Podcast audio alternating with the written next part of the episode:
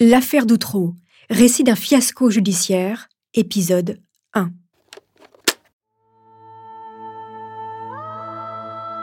L'affaire commence en janvier dernier dans ce quartier populaire d'Outreau, ville voisine de Boulogne-sur-Mer. Quatre jeunes garçons âgés de 5 à 11 ans sont retirés de leur famille.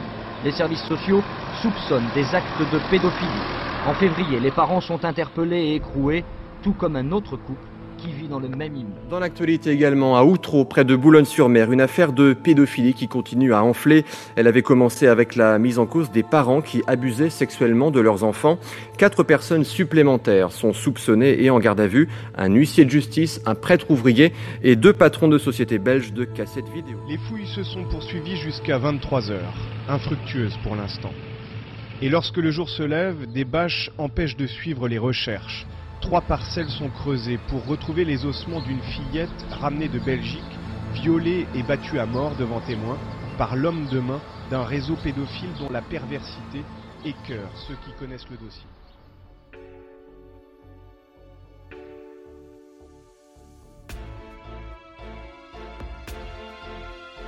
C'est une histoire abominable, digne d'un film d'horreur. Dans le nord de la France, à Outreau, un énorme réseau pédophile constitué de gens pauvres et de notables abusait de nombreux enfants. Certaines petites victimes auraient même été tuées. Cette histoire a fait la une de tous les journaux au début des années 2000. Chaque jour apportait son lot d'informations tragiques, ses révélations macabres. Vous écoutez Homicide, je suis Caroline Nogueras.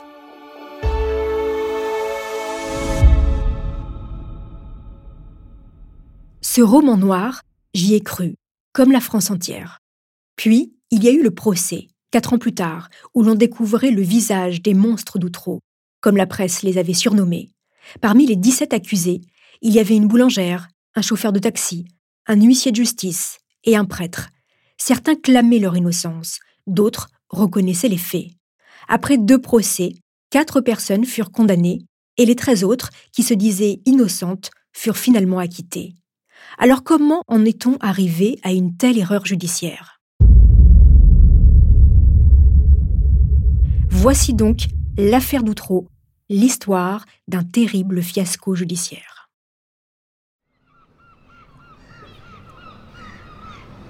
Outreau, dans le Pas-de-Calais, une ville de 15 000 habitants près de Boulogne-sur-Mer. La cité HLM de la Tour du Renard est composée de sept bâtiments de cinq étages sans ascenseur, entourés de petits pavillons. Un peu plus loin, un bout de campagne, quelques vaches, et à l'horizon, des falaises et la mer du Nord. Les habitants de l'immeuble des Merles ont l'habitude d'entendre hurler le père Thierry Delay, le gros gaillard du cinquième étage, souvent ivre, qui injurie sa femme Myriam, ses enfants et parfois même les voisins. Dans ces moments, tout le monde se barricade chez soi. Mais ce 25 février 2000, Thierry semble avoir pété les plombs un peu plus que d'habitude.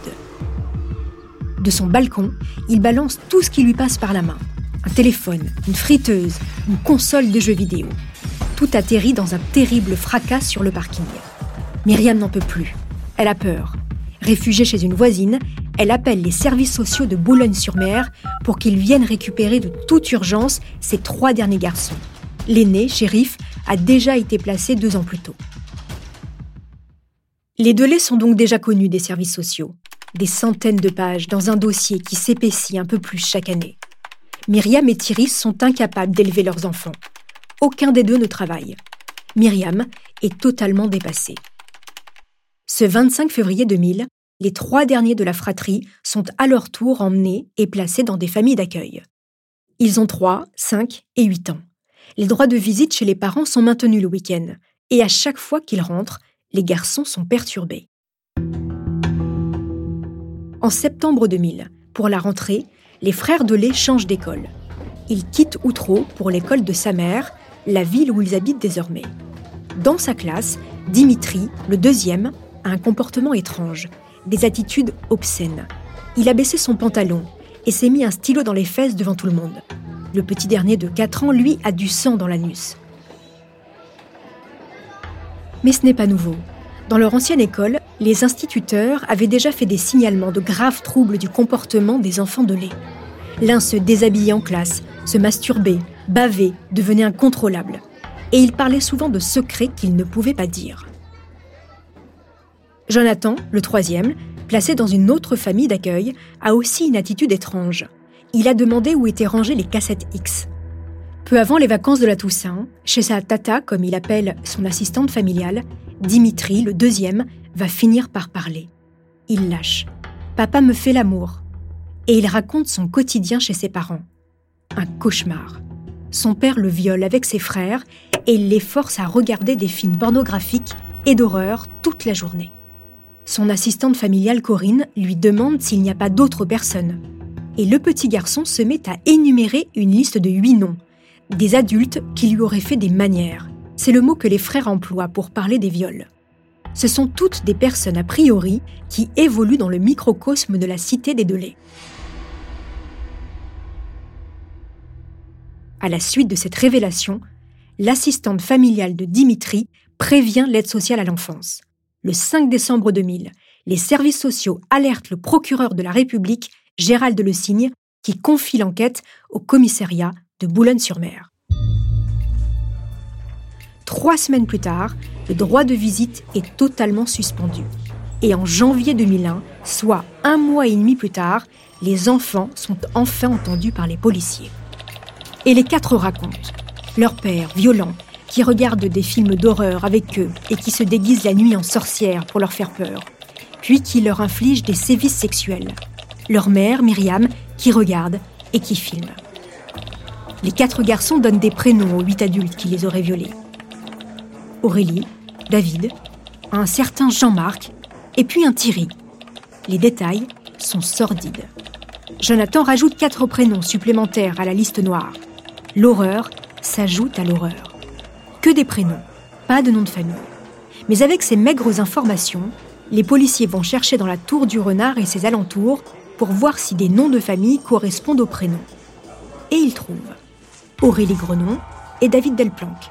C'est un jeune couple qui vit sur le même palier que les Delay. L'ex-compagnon de la voisine s'appelle Thierry Dosque. Et Jean-Marc Eh bien, ce doit être Jean-Marc Couvlard qui habite à 300 mètres de la tour du renard. Les quatre garçons de lait ne s'arrêtent plus. Maintenant qu'ils se sentent en sécurité, ils donnent d'autres prénoms de personnes qui leur auraient fait des manières. Leur assistante familiale, on le tourné. Comment est-ce possible? Elle note tous les prénoms, tous les détails. Et puis voilà que maintenant les petits donnent des noms d'enfants qui auraient connu le même sort qu'eux dans le salon de leurs parents.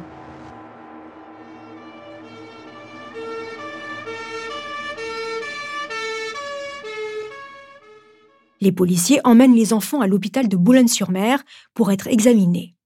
En 2001, l'expert en médecine légale près la cour d'appel de Douai trouve, je cite, des lésions évidentes d'actes de pénétration répétés chez l'un d'entre eux et chez les autres des actes moins évidents mais compatibles avec des actes de pénétration répétés.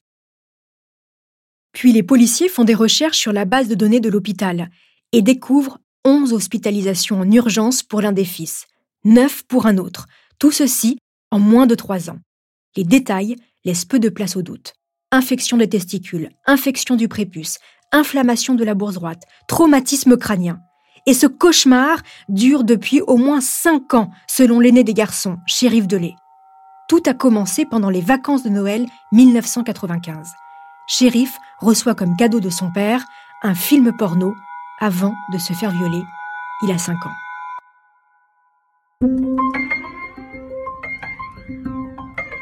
Le 20 février 2000, Thierry Delay et Myriam Badawi sont convoqués au commissariat de Boulogne-sur-Mer et placés en garde à vue.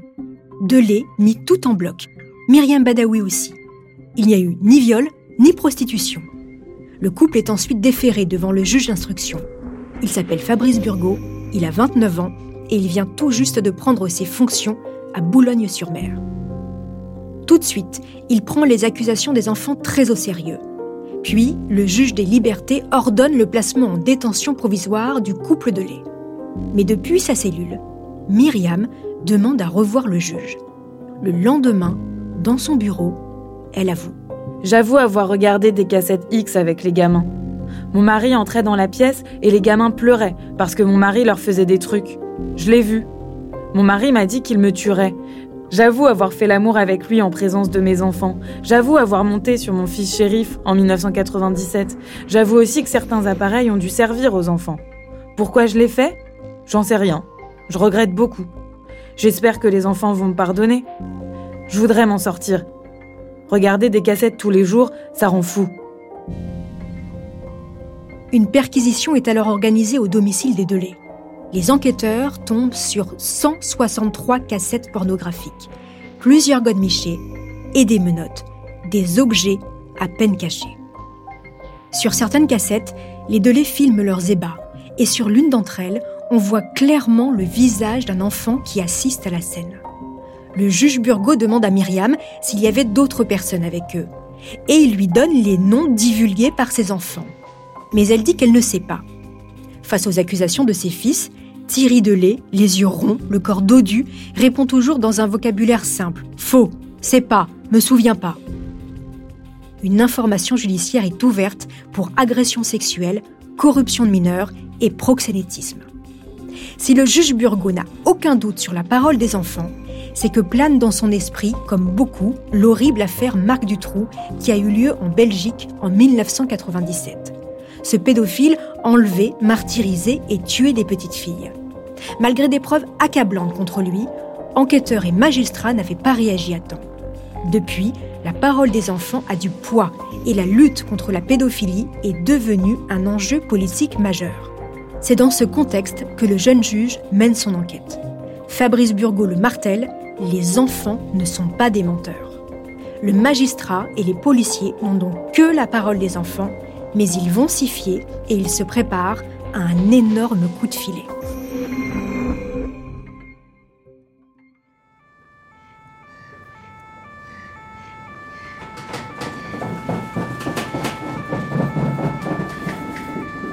6 mars 2001, 6 heures du matin, quartier de la Tour du Renard.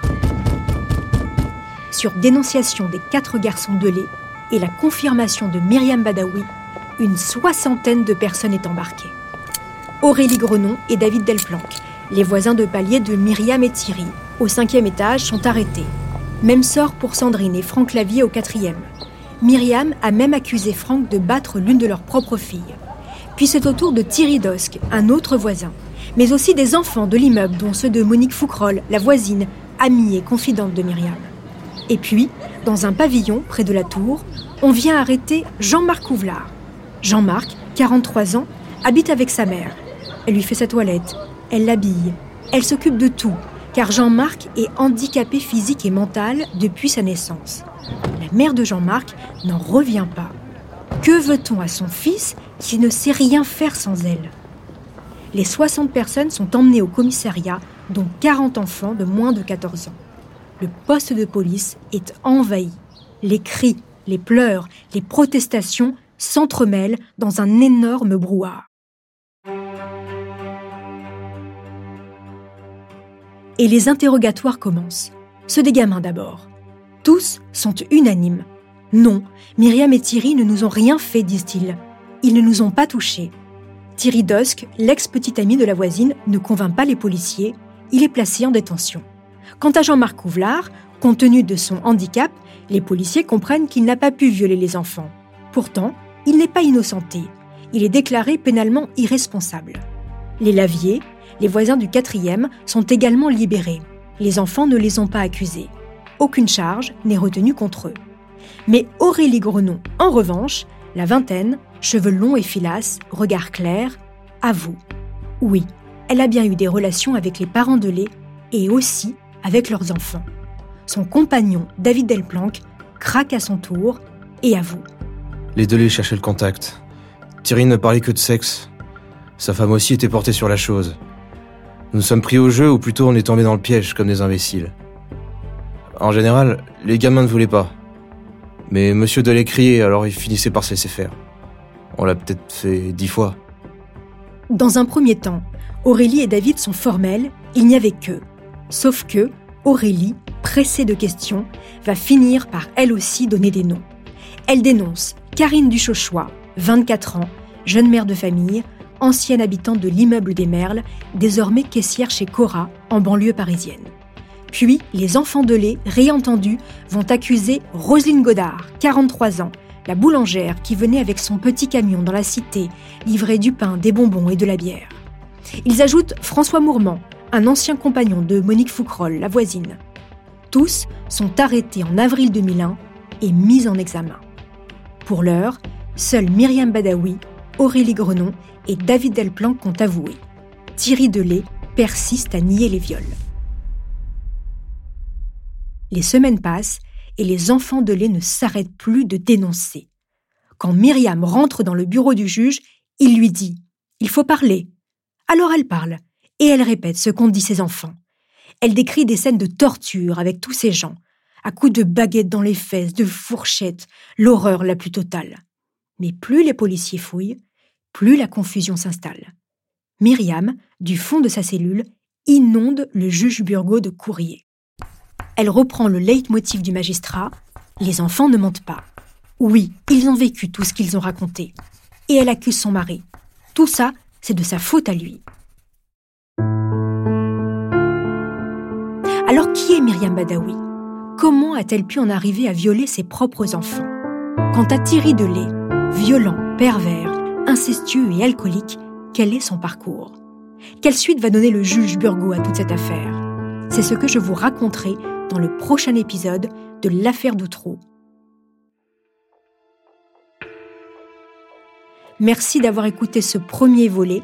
En attendant la suite, n'hésitez pas à me laisser des commentaires sur vos plateformes d'écoute préférées. Une petite précision, les quatre épisodes de Homicide sont disponibles en avant-première pour les abonnés à la chaîne Bababam Plus sur Apple Podcast.